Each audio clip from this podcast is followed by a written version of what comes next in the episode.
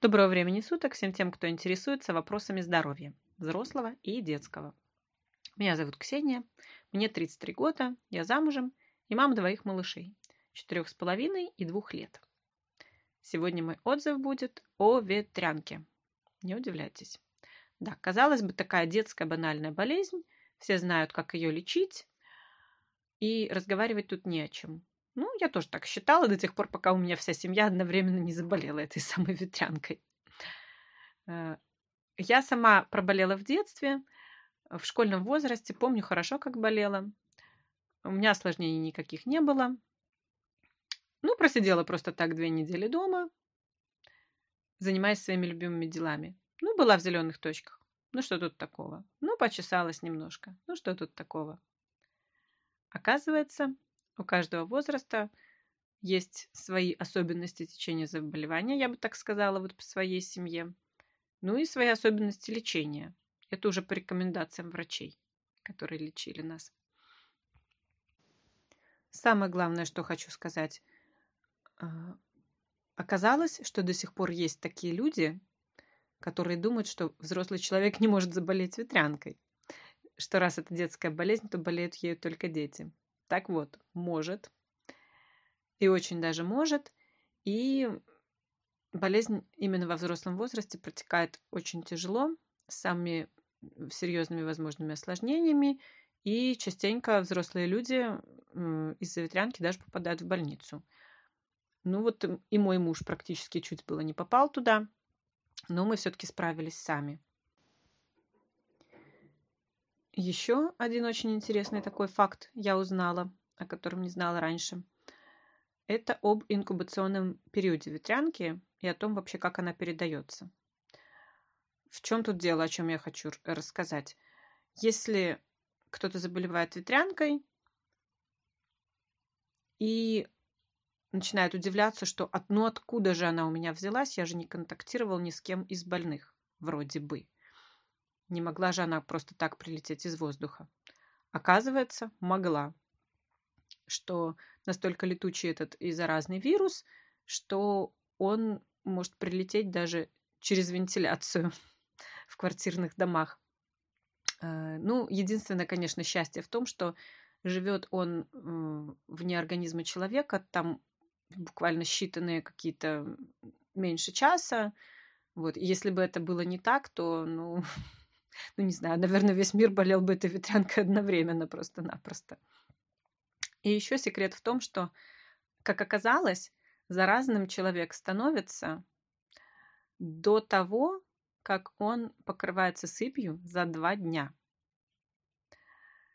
Это первое. А второй секрет то, что инкубационный период у ветрянки очень длинный, аж целый 21 день. То есть получается механизм каков?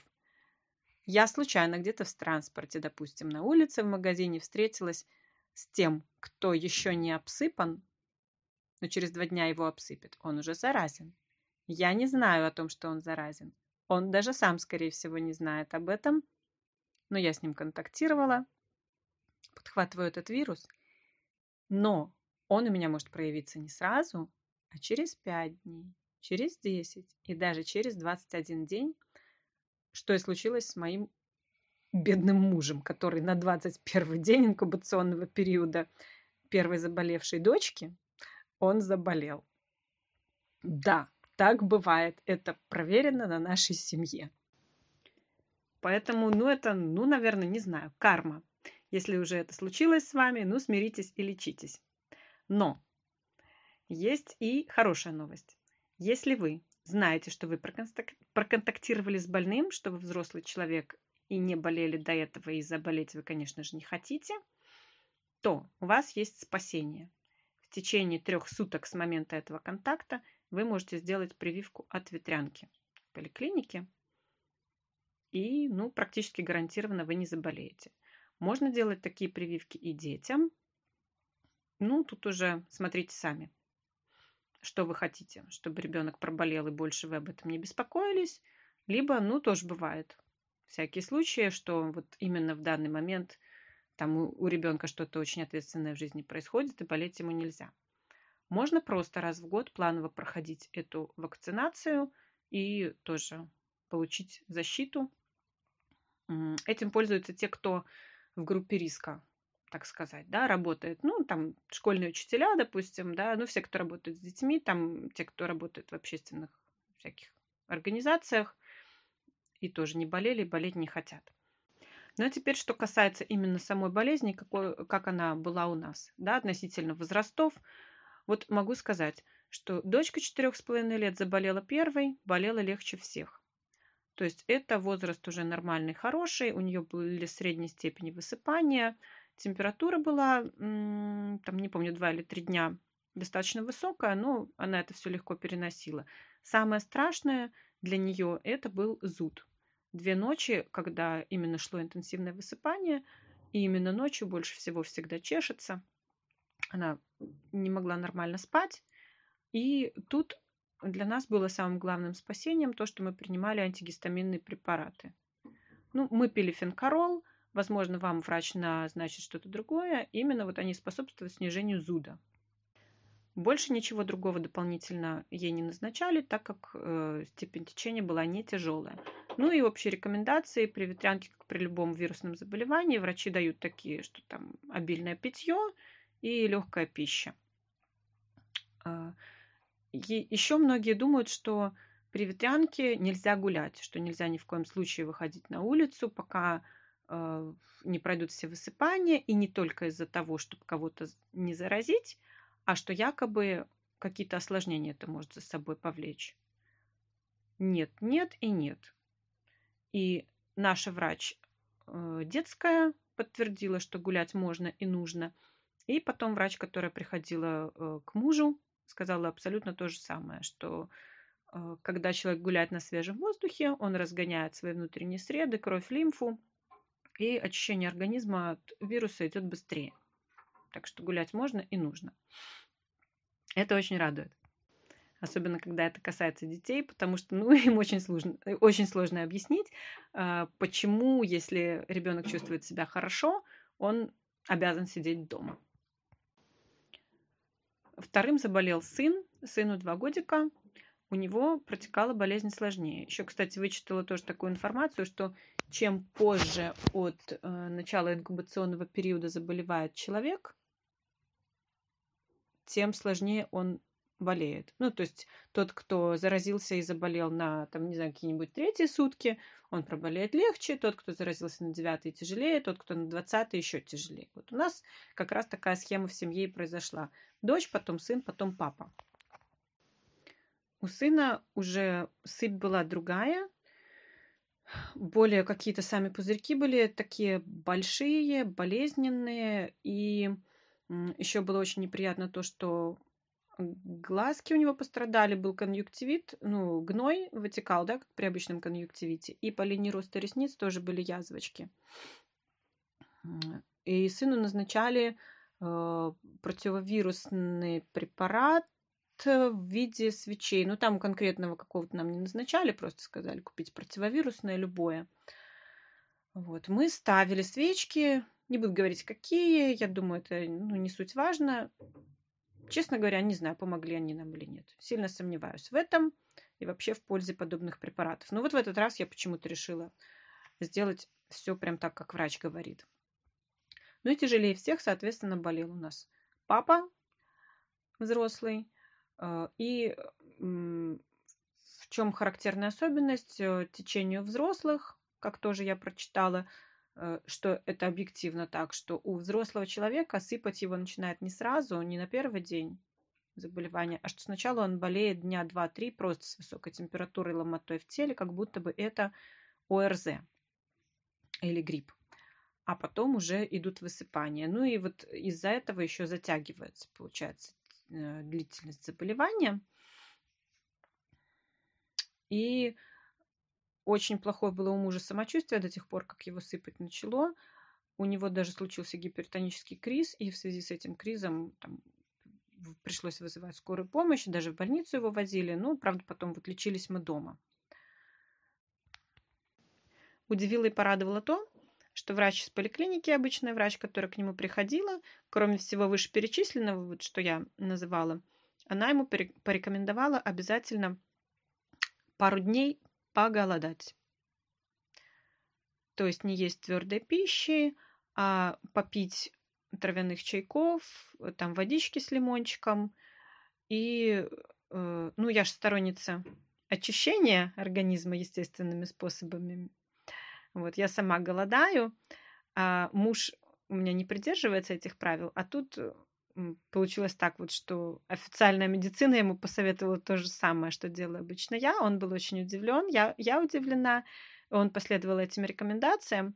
И, ну, после этого ему значительно быстрее стало, ну, становиться легче. Вот, и также врач тоже порекомендовала потом, когда он начнет кушать, то до тех пор, пока он не выздоровеет, не употреблять мясные молочные продукты, там всякую жирную пищу. И, в общем, именно вот с того момента, как он все это начал делать, пошло интенсивное выздоровление. А предыдущая врач, которая его посещала, таких рекомендаций ему не дала. И теперь немножечко еще скажу. А, муж еще э, принимал, кроме антигистаминных, принимал еще ацикловир. Ну, я считаю, что для взрослого вот в такой ситуации, когда тоже у него было очень Э, очень-очень-очень сильная сыпь, практически живого места не было на теле. И тоже принимать мы его стали не сразу, и как только стали его принимать, практически в течение суток э, изменения стали заметные. То есть сыпь стала не такой сильной припухлости и не так сильно зудеть. Ну и еще напоследок я пару слов скажу о внешней обработке сыпи. Ну, все знают, что надо мазать зеленкой. Как оказалось, есть еще другие варианты. Э, есть розового цвета, э, тоже жидкость называется фукарцин. Мы ее покупали, опробовали ее на муже. Нам она не понравилась, потому что она как-то хуже впитывается, хуже подсушивает, и э, какой-то как пленкой такой остается на коже, и потом ее очень сложно смыть. И еще бывают такие мази, которые не цветные, а такие как беленькие, варидерм, там еще какая-то. В общем, для дочки подруга мне давала этот варидерм. Как-то тоже нам он не понравился. Он засыхал такими какими-то корочками на коже, потом тоже его сложно было убрать, и все равно мы перешли на зеленку.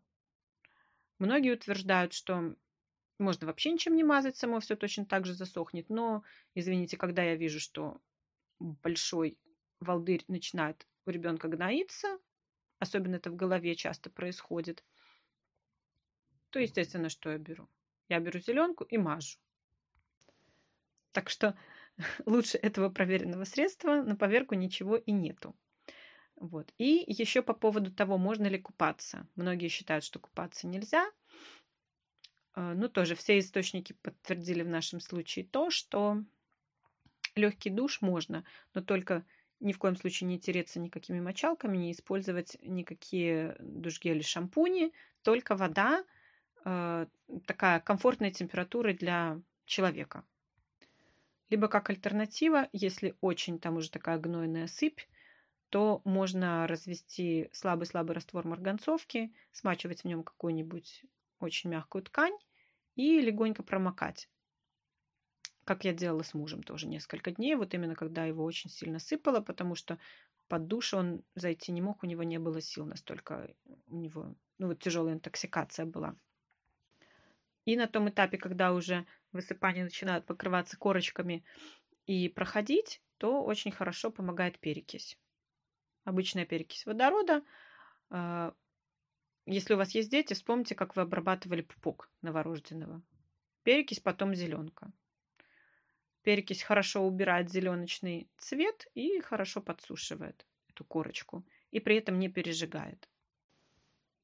Ну и напоследок самое главное, о чем нельзя не сказать. Обязательно постригите ногти.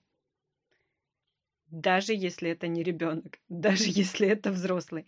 Потому что днем он будет держаться, но он может расчесать все прекрасно во сне.